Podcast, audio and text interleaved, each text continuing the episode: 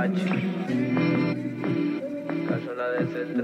14 minutos pasan de las 7 de la tarde en la República Argentina y dentro de esta cuarentena y esta pandemia mundial que estamos viviendo, me parece importante resaltar aquellas cosas que nos sacan un ratito de, este estado en el que vivimos y una de esas cosas es el documental que ha sido estrenado sobre WOS, eh, este documental llamado De Caravana, de la mano de Red Bull y de su directora Camila Chávez Stiller. Hola Camila, ¿me escuchás? Hola, ¿cómo andás? ¿Qué tal? Muchas gracias por atendernos en primer lugar. Sabemos que allá es tarde, estás en España, como, como cinco horas más, ¿no? Sí, cinco horas más. De hecho, estaba en la cama. Bueno. te voy a confesar que estaba segura de que pensaba que era mañana y te pido. Uy, y estaba despierta justo. Sí, casi. Zafamos, zafamos. Bueno, muchísimas gracias, Posta, por, por tu tiempo. Sabemos que es tarde, no te vamos a robar mucho tiempo. Todo bien. Eh, gracias por interesarse. Por favor, eh, me gustaría que, me cuentes en, primer lugar cómo, cómo estás viviendo la, la cuarentena y también cómo estás con este estreno tan reciente del documental. Eh, bueno, con el estreno re contenta, todo el equipo, estamos re contentos.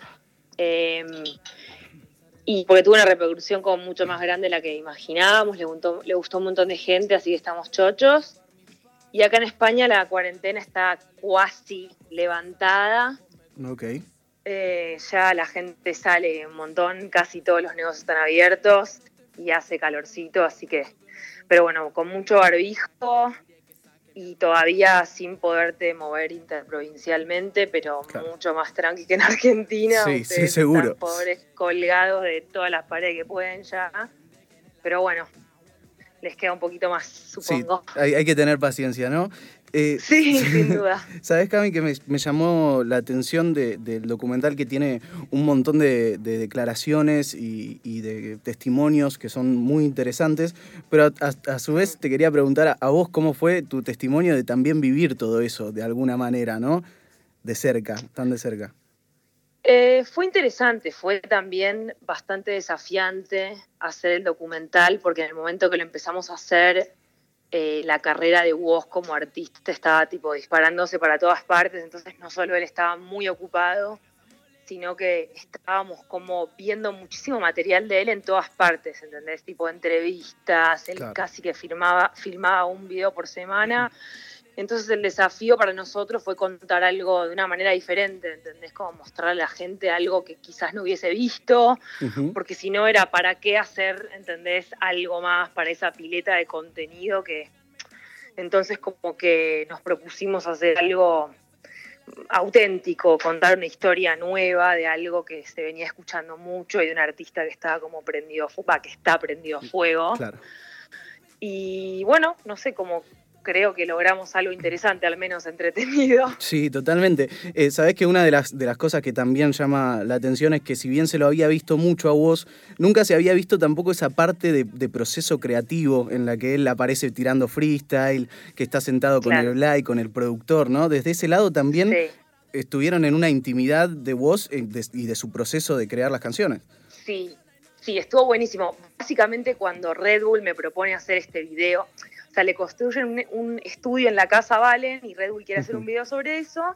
Y cuando ya eh, nos ponemos en marcha con ese proyecto, digamos, yo propongo utilizar ese video del estudio como una excusa, ¿no? Para contar una historia más íntima, como de su proceso creativo, de, del pibe atrás de Woz, etcétera. Entonces nosotros siempre estábamos inclinados hacia eso, como la intimidad, que de hecho también fue un desafío porque Valen es un pibe súper reservado, o sea, yo nunca me lo hubiera imaginado antes de conocerlo, porque bueno, lo ves en un escenario, es como súper explosivo, pero en la privacidad es un retranca, súper reservado, y era como que yo me di cuenta muy rápido que conmigo presente no iba a conseguir el material que quería. Entonces compramos unas cámaras tipo de bolsillo tipo mini DV digital y se las dimos a él y a su equipo para que las tuvieran siempre encima. Cada un mes y medio yo iba a buscar la tarjeta y tenía como bocha de material archivo y eso hizo que la edición también fuese como mucho más compleja porque teníamos un montón de material archivo que teníamos que filtrar, etcétera. Pero creo que justamente ese material, esa, o sea, esa decisión de las camcorders, lo que le da al documental como esa sensación de, intimidad, de estar ahí con ellos en el cuarto, que es lo que, y es súper entretenido porque ellos son muy divertidos, o sea, Cato, como todo su grupo y todos sus tours son bastante divertidas y mm, quedó bárbaro, va para mí. Sabes que, me interesa esto de, que les tuviste que dar las cámaras ¿no? para grabar ciertos momentos o, que se genere otro ambiente, porque quizás es algo comparable a, si tuvieses que hacer un video ahora en cuarentena, ¿no? sin, sin poder estar presencialmente. Entonces te quería, te quería consultar cómo fue eso, tipo, ¿vos le diste algunas indicaciones, le tiraste algún, algún centro en ese sentido? ¿Cómo, cómo lo manejaste? No, o sea, no les tiré ningún centro. El asistente de Woz, Paco Linares, me bancó, o sea, como que fue, a él al que le rompí más las pelotas, porque él era como que el que sabía lo que yo quería más o menos, pero en realidad era como, quiero que filmen, ¿entendés? Como que también dejar eso a, a su merced y eso iba a mantener aún más la honestidad de ese material, ¿entendés? Porque para mí es muy importante, para mí, qué sé yo, digo, se nota cuando está filmando una persona que no quiere ser filmada. Y era lo último que buscaba. Claro. Entonces era respetar eh, eh, los momentos que ellos decidiesen que querían filmar, cuando lo hicieran, y la verdad que filmaron un montón de cosas y quedó bárbaro, pero no, no hubo como cosas que les pedía exactamente. Yo les dije, o sea, les expliqué más o menos a Valen, a Facu, lo que quería y bueno, lo tuvieron, las tuvieron encima un montón de tiempo, así que había un montón de cosas como más filmar el rancho, era lo que yo quería. totalmente, totalmente. Ese rancho en el que yo no podía estar porque lo iba a interrumpir completamente, yo igual quería ese material. Claro. Entonces fue como, bueno, y a ellos les divertía la propuesta, entonces como que filmaron una bocha. Y, realmente está muy bien logrado en ese sentido. Camila Chávez Stiller es la directora de este documental de Woz de Caravana. Te hago la última preguntita y ya no te robo más tiempo.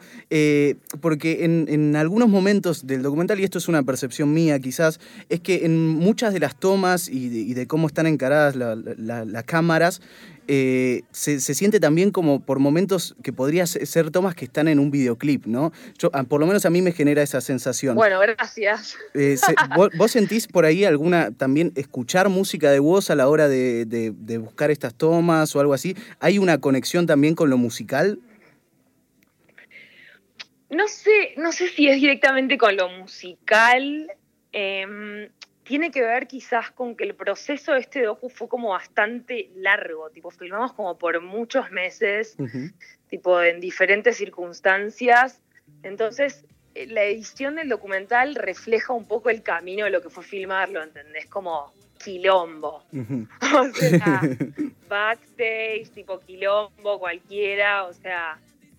Y queríamos reflejar eso, como que la autenticidad de su, de, su vida y cómo vive detrás de, fuera del escenario. Entonces como que para mí terminó, y me di cuenta, o sea, nos dimos cuenta al final cuando terminamos de editar el video y que lo aprobaron y todo, fue como, oh, sí, era lo que buscábamos, ¿entendés? No, no sabemos cómo llegamos acá, fue re largo el proceso, pero lo encontramos y, refleja realmente lo, lo, que queríamos contar y, cómo queríamos contarlo, porque al fin y al cabo, tipo, Valen es un pie re joven, tipo, acaba de romperla, ¿entendés? Como que el quinto escalón y todo lo que eso significaba, como que nos dio a nosotros un empujón re claro, ¿entendés? De a quién le hablábamos y cómo queríamos contarlo. Y así quedó. Camila, muchísimas gracias por tu tiempo. Posta un placer la comunicación. ¿Te gustaría elegir alguna canción de Caravana para que suene ahora cuando para Sí, obvio, Melón Vino. Melón Vino, perfecto. Camila, en serio, muchísimas gracias por tu tiempo. Un placer la comunicación. Dale, igualmente. Beso grande. Camila Chávez Stigler, directora del documental WOS de Caravana, estuvo charlando aquí en FM 89.1.